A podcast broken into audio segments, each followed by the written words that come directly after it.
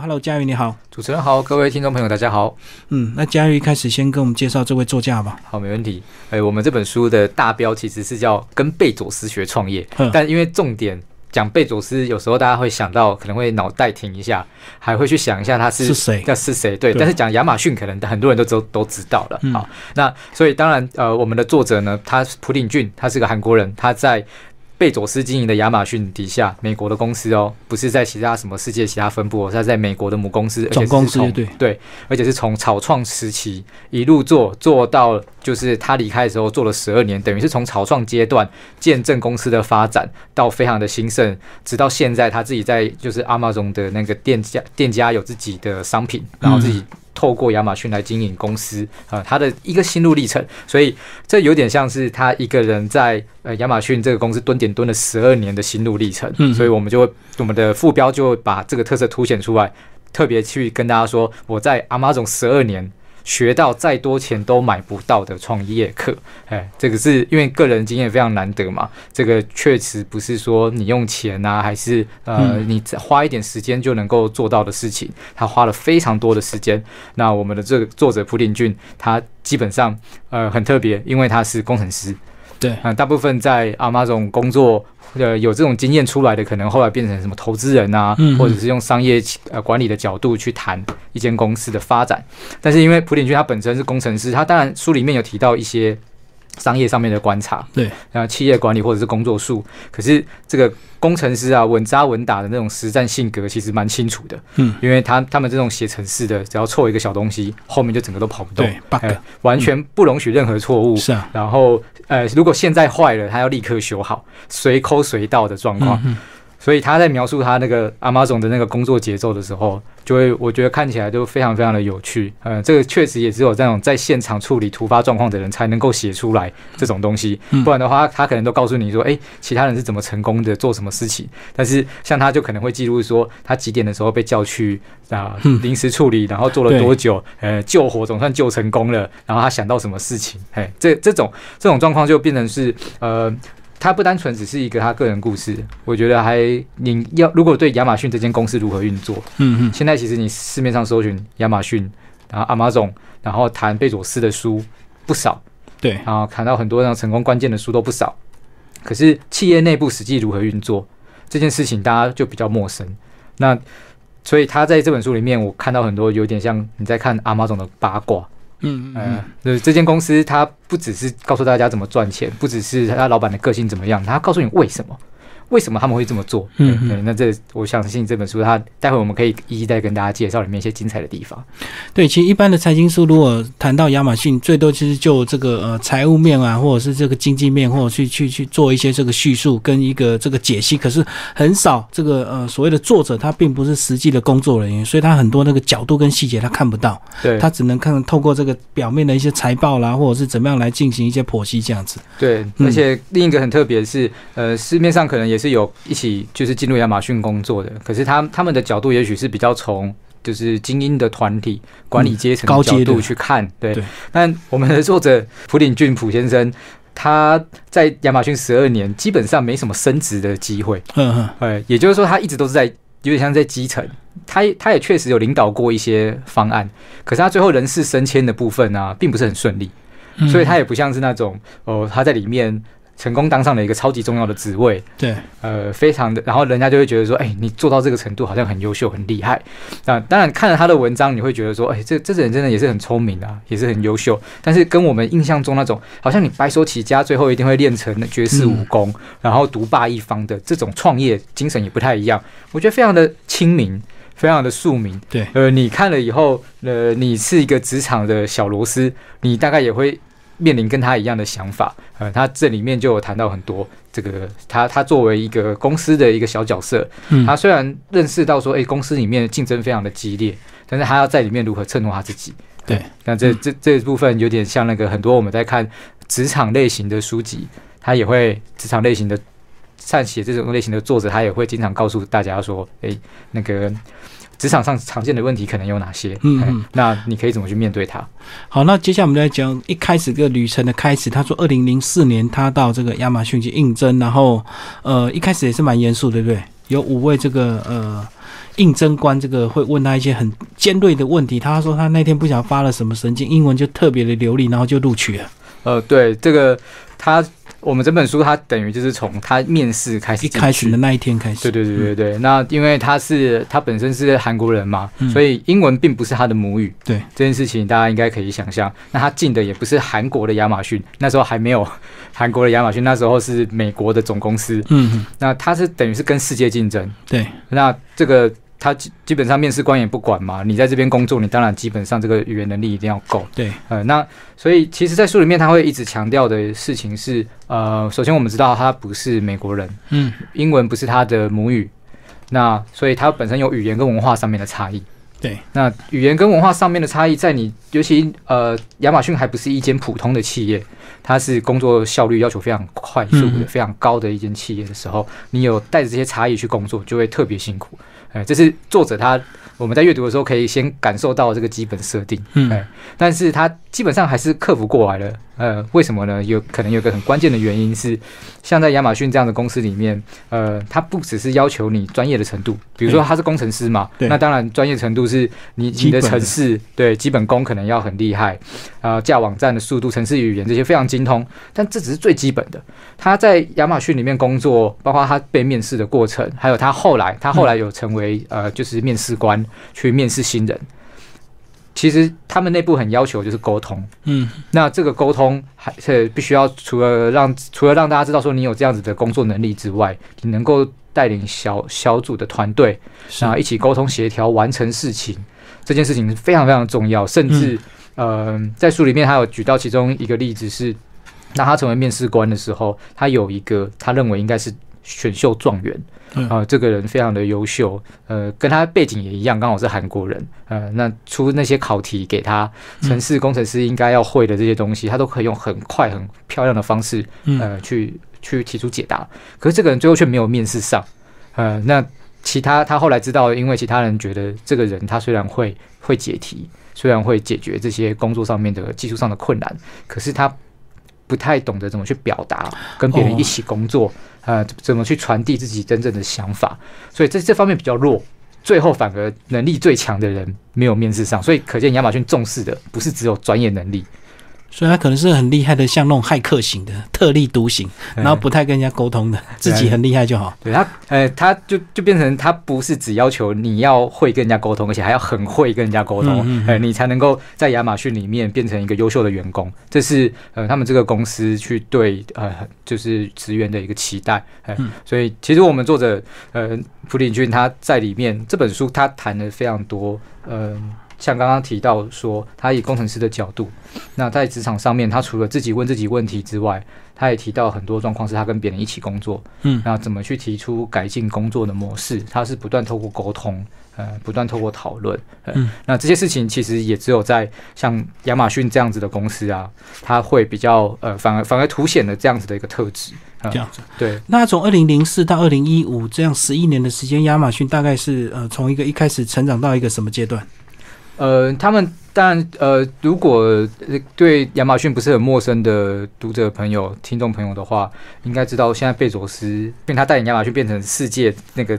规模最大的一间电商公司。对，嗯他不只是电商公司而已哦，他他已经是就是他的他的那个公司的资本规模已经是创新了，已经是最高的了。嗯、嗯那他一开始的时候还不是，它虽然是一个新创的公司，是一个小产业，还不算是特别的大。啊，那但他怎么在在里面获得一个这么长足的进步？其实，呃，作者他有他自己的方式来谈贝佐斯，嗯，就是他们的执行长，他有非常独特的一些人生哲学。呃，那里面其实书里面大致上有提到一些啦。那比如说呢，呃，我觉得可以可以举几个特质。呃，我们这个书里面的第五，像第五章节，它我们一共有八个章节，第五节里面它的篇名叫做章名叫做“看见本质的视角与毫不犹豫的行动”。嗯，那里面就有提到一些东西，算是亚马逊呃，可能有些读者已经知道的，比如说他们是不用 PPT 的，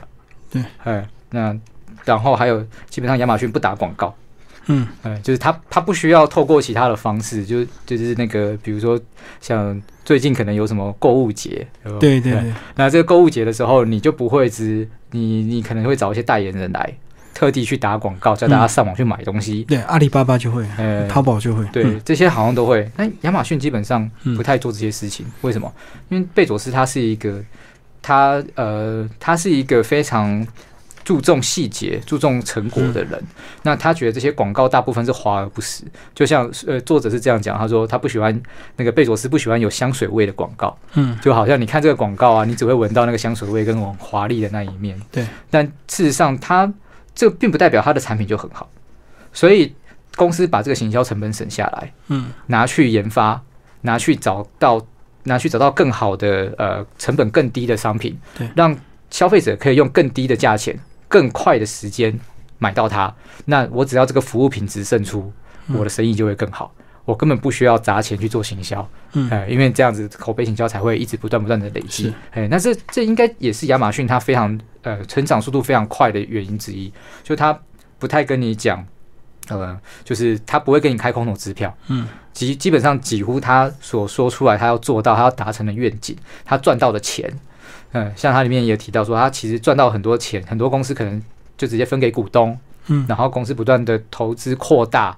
上市，去炒作你公司的价值。对，但亚马逊他们赚到的钱有很大一部分都拿去创新跟研发，嗯，所以他们总是可以比别人快，对，比别人更快掌握到，嗯、更就是不论是他们可以找到更低的那个收购的价格，嗯或者是他们，因为他们。呃，亚马逊它也不是一个单纯的电商公司。以我们作者的角度来看，他觉得他是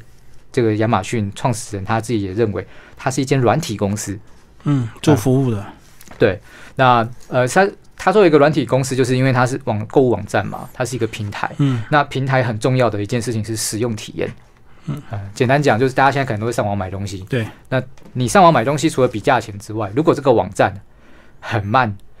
你要找一个东西，发现你很难找，你嗯，大概也不太想要用的。是啊，哎，那为了要让它很好找，为了要减少那零点零一秒，甚至零点一秒这种嗯非常短暂的时间，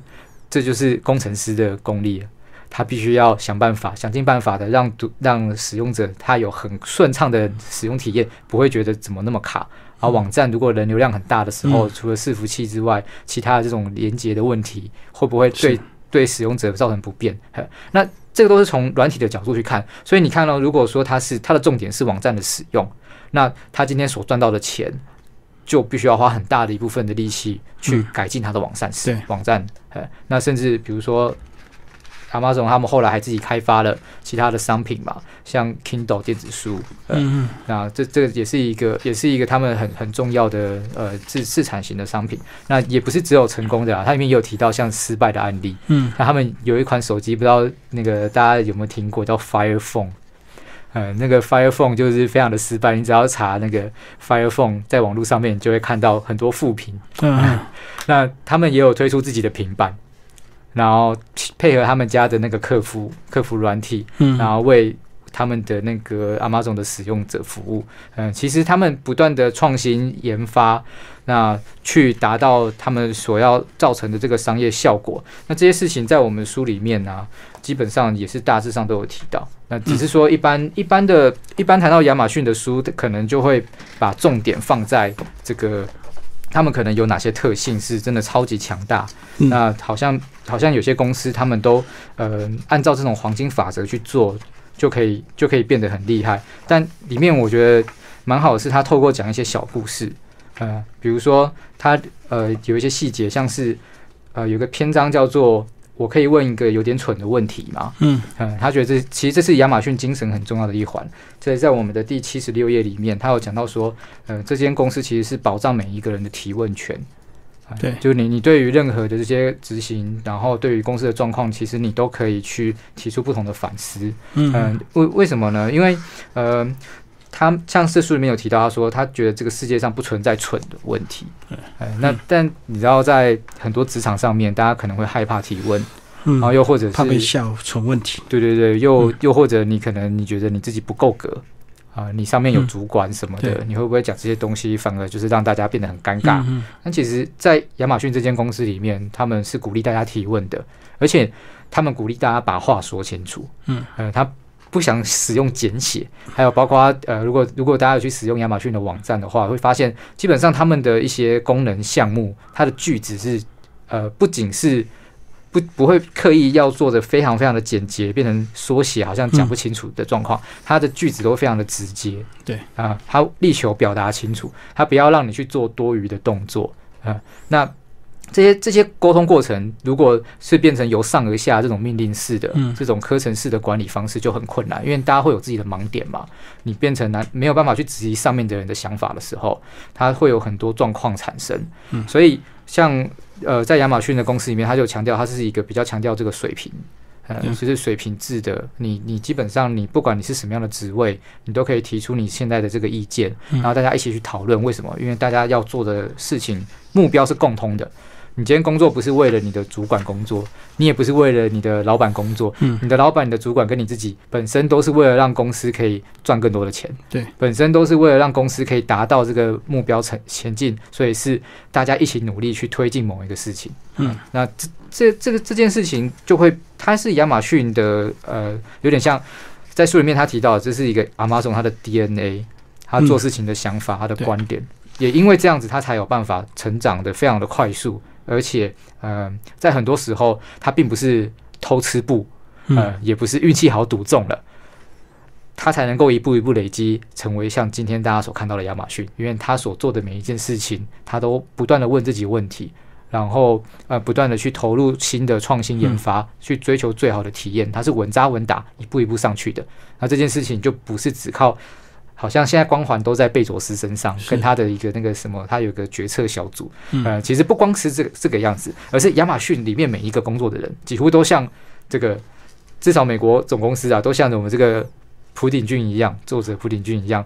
每一个人在做事情的时候，都把自己有点像，也把自己当成是老板，嗯。当成主要做这件事情的人。那甚至这个案子如果是你去负责，你只要提到说有任何的状况，嗯。嗯，他不用不用，就是他们会当然也是会有时间压力，可是因为你这个案案子是如果是你带的，公司基本上会信任你，嗯，他不会不会说，那你这个去改一下，嗯然后你那这个东西为什么不做，还是怎么样去质疑你所做的这些决定，他基本上不会，因为他认为说是你负责的话，你就会最清楚，对，哎，所以他像他就有提到，当他还是菜鸟的时候，他因为发现案子有一些状况，所以他很大胆的提出没有办法如期达成时，他原本预期他会被责怪，但是后来公司只问他说：“那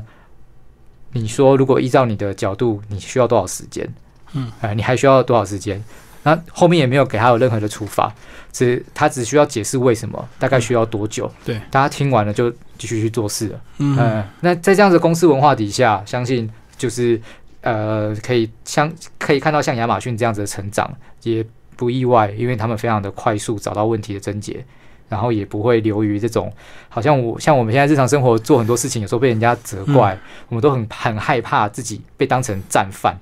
嗯，就不论在讨论议题啊、讨论工作啊、讨论任何的人生困境的时候，你都避免犯错。哎，但亚马逊他们是不断的去尝试。嗯哎，好，那其实最后他有讲到这，他在亚马逊学到了最珍贵的一堂课，对呃独当一面，这个一定要特别介绍一下。是，呃，其实像这个作者啊，他里面提到很多跟亚马逊相关的这个创业或工作法则的事情，穿插在整本书里面。嗯嗯，但就像刚刚介绍的，他不断提到的有点像是亚马逊的精神。嗯就如果说亚马逊是一个有机体的话，它的 DNA 是什么？嗯呃那